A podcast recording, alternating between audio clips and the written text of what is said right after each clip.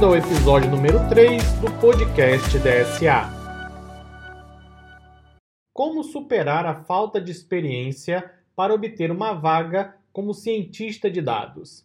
Essa é uma pergunta bastante recorrente entre os alunos da DSA, principalmente entre aqueles que estão começando a sua caminhada, aqueles que estão começando realmente a aprender a trabalhar com ciência de dados.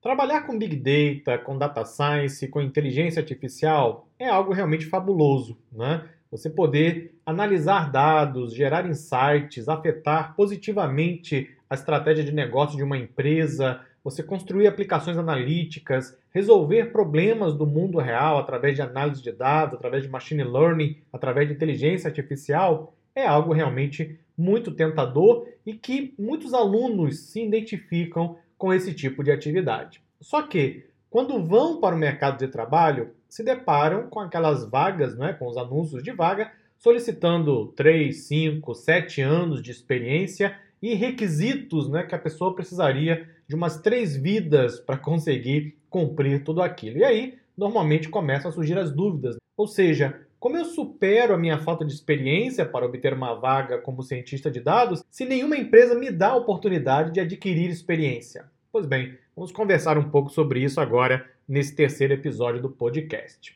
Antes de mais nada, é importante deixar claro que existem aí dois lados da mesma moeda. Um dos lados é o profissional que quer entrar no mercado.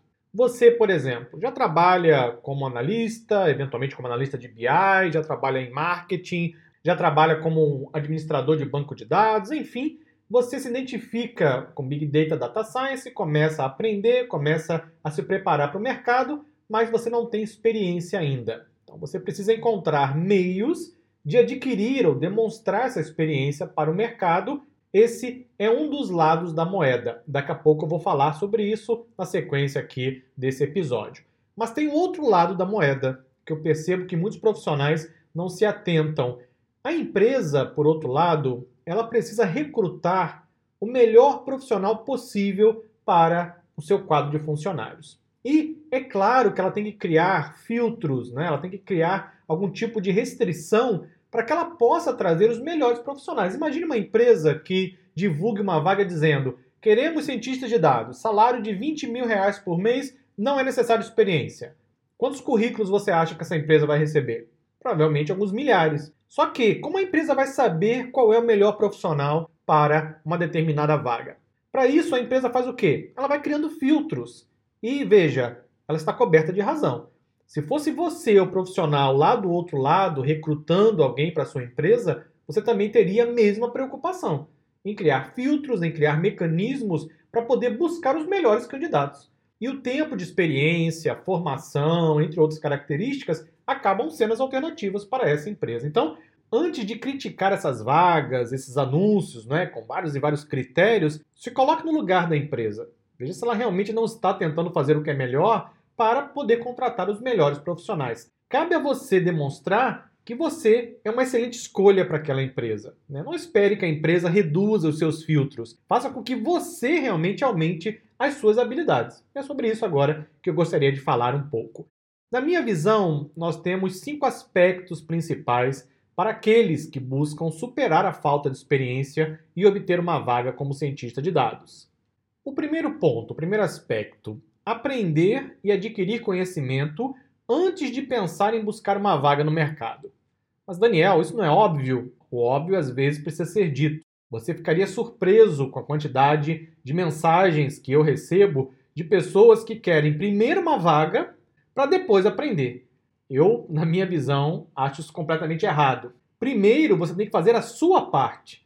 Então, cabe a você aprender, adquirir conhecimento, buscar a sua capacitação para depois pensar em buscar uma vaga no mercado. Não é justo que você deposite na empresa a responsabilidade pela sua capacitação. Essa responsabilidade é sua, exclusivamente sua. Cabe a você buscar a aquisição do conhecimento. E veja, estar preparado para trabalhar como cientista de dados pode levar anos, não é algo que acontece da noite para o dia. Você encontrar aí na internet um curso que prometa treinar um cientista de dados em 24 horas, corra o mais rápido que você puder. Porque com certeza isso é mentira. Não existe formação em 24 horas. Você vai precisar de meses, dependendo do seu background, do seu conhecimento prévio, ou até mesmo anos para estar pronto para realmente encarar um projeto de data science.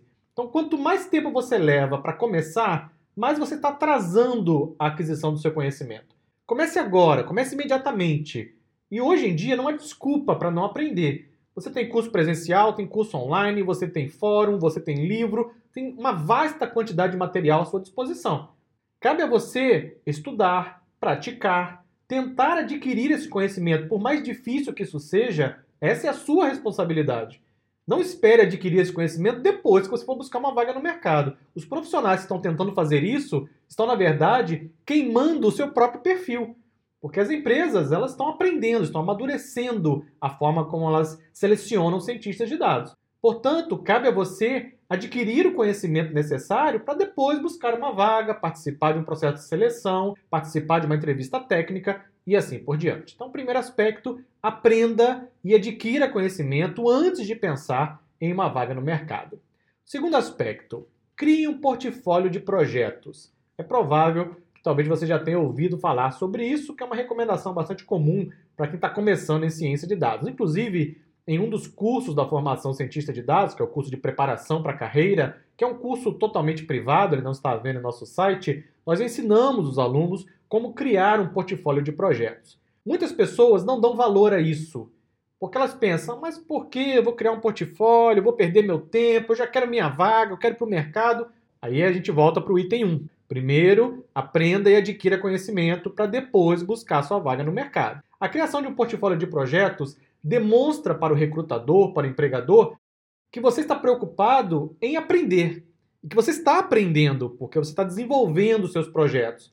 Não é para você copiar projeto dos outros. Se for para fazer isso, então nem perca seu tempo. Vá realmente ter que desenvolver o projeto, aprenda com aquilo, utilize a criação do portfólio como um processo de aprendizagem. Isso vai dar a você uma experiência que depois você pode demonstrar no momento da seleção, no momento do recrutamento. A grande maioria dos profissionais prefere ficar acomodado, sentado no sofá, descansando, né? acessando e navegando pelas redes sociais, não estão preocupados em adquirir conhecimento. Para você se destacar no mercado é simples, é relativamente simples mesmo, porque a grande maioria das pessoas, elas ficam acomodadas. Aqueles que fazem um pouquinho a mais, aqueles que estudam no sábado à noite, aqueles que aprendem, aqueles que estão sempre estudando, aqueles que buscam adquirir conhecimento independente de qualquer outra coisa, aqueles que estão criando seu portfólio, com certeza vão demonstrar para o recrutador que são profissionais diferenciados. E isso pode abrir muitas portas. Então, segundo passo, crie um portfólio de projetos. Na formação científica de dados, nós temos um módulo inteiro dedicado a ensinar aos alunos como isso pode ser feito.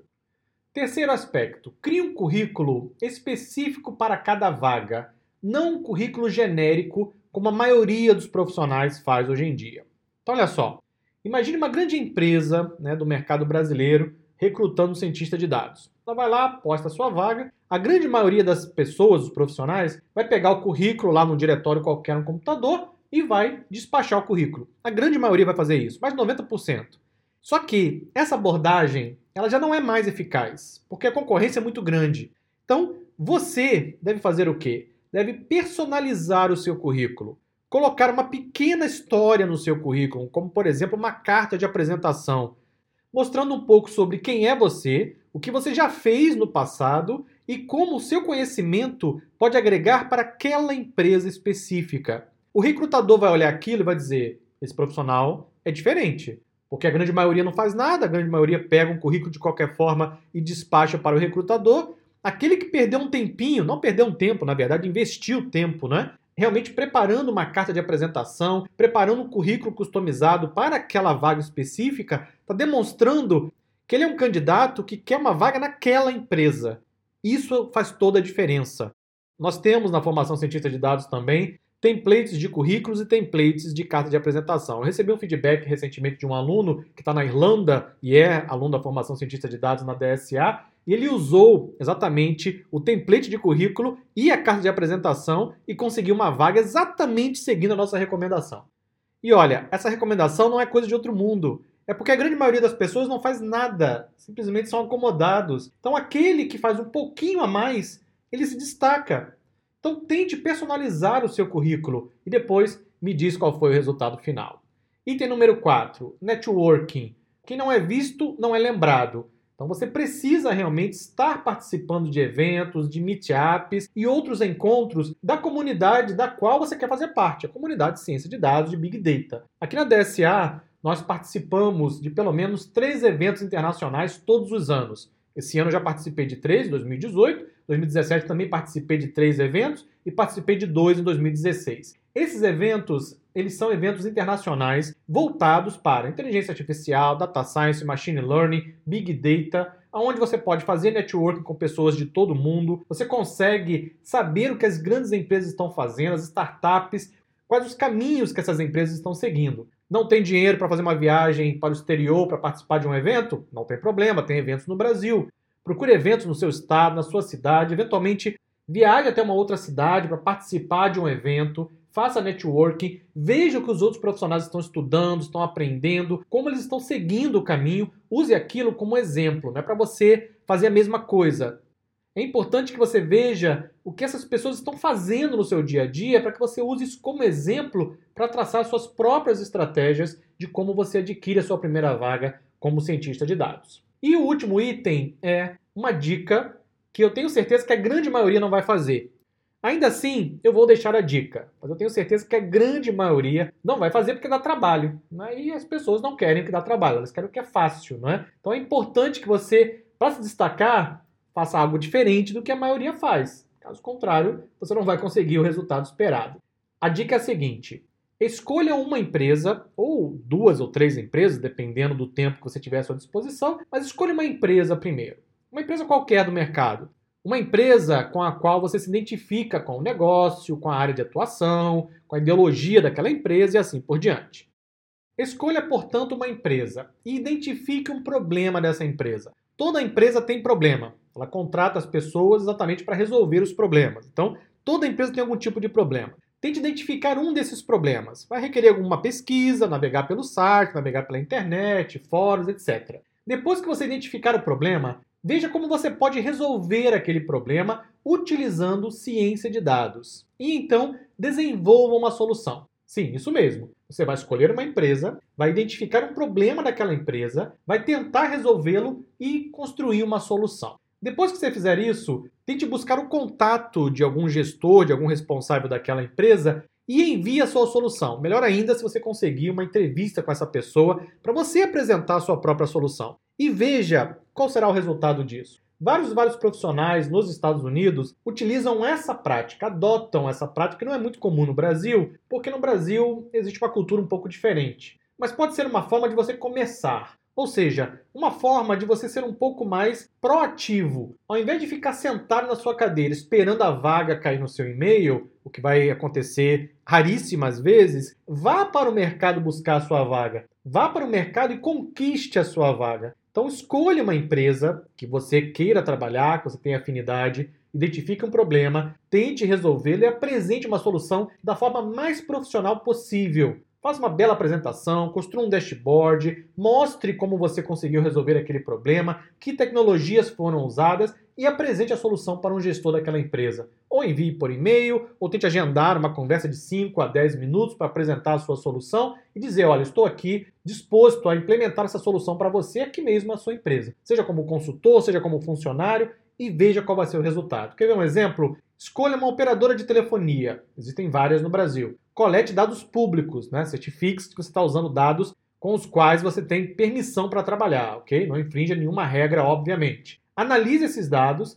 e crie um projeto de previsão de vendas com base na análise de sentimentos. Projeto típico de machine learning. Né? Todo mundo que começa a estudar machine learning começa com um projeto de previsão de vendas e análise de sentimentos. Você pode unir as duas coisas. Qual gestor não gostaria de ter um modelo preditivo como esse? Fazer a previsão de vendas com base na análise de sentimentos daquilo que as pessoas colocam em fóruns, em grupos, etc. Isso mostra como você é um profissional diferente, diferenciado. Ao invés de ter aquela postura passiva que a grande maioria tem, de apenas ficar mandando currículo e torcendo para um dia ser chamado para uma entrevista, vai e busca a sua vaga. Isso já vai mostrar como você é um profissional diferenciado. E você corre o risco, sabe de quê? De conseguir a sua vaga como cientista de dados. Sim, você corre esse risco, porque você vai apresentar aquele seu trabalho e o gestor vai olhar, bom, Isso aqui resolve o meu problema. Esse profissional, ele começou a resolver o problema sem que ninguém pedisse a ele. Fez isso por conta própria, de forma proativa. Eu vou dar uma chance para ele. E quem sabe com isso você consegue a sua primeira vaga como cientista de dados. No blog da Data Science Academy você encontra alguns artigos também sobre isso. Depois eu recomendo que você acesse datascienceacademy.com.br blog e lá também tem alguns artigos sobre como conseguir a sua primeira vaga como cientista de dados. Muito obrigado e eu vejo você no próximo episódio. Até lá!